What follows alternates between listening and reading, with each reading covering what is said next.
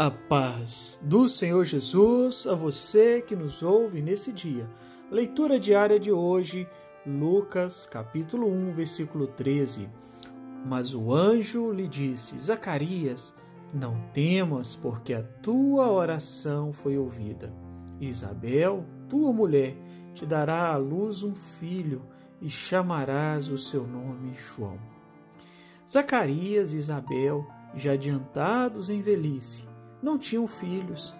Havia uma certa tristeza no coração deles. Quantas vezes eles oraram, intercederam a Deus por um filho. Um filho representava uma bênção para a família. Mas eles não tinham filho. Mas naquele dia, Zacarias recebeu uma visita inesperada. Um anjo de Deus esteve com ele e lhe disse: Não temas, porque a tua oração foi ouvida.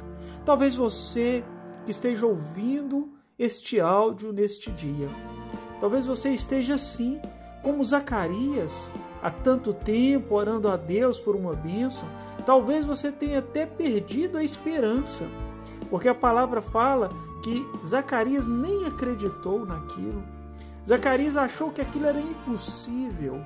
Talvez você esteja pensando assim: Deus se esqueceu de mim. O que eu tenho pedido a Deus, de forma alguma Ele vai atender. Mas para Deus nada é impossível. Ele é um Deus que não se esquece dos seus. Ele é um Deus fiel e Ele é misericordioso e Ele é abençoador.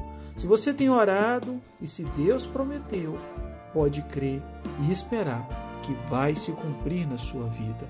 A sua bênção vai chegar. Creia porque Deus, Ele te ama. Amém?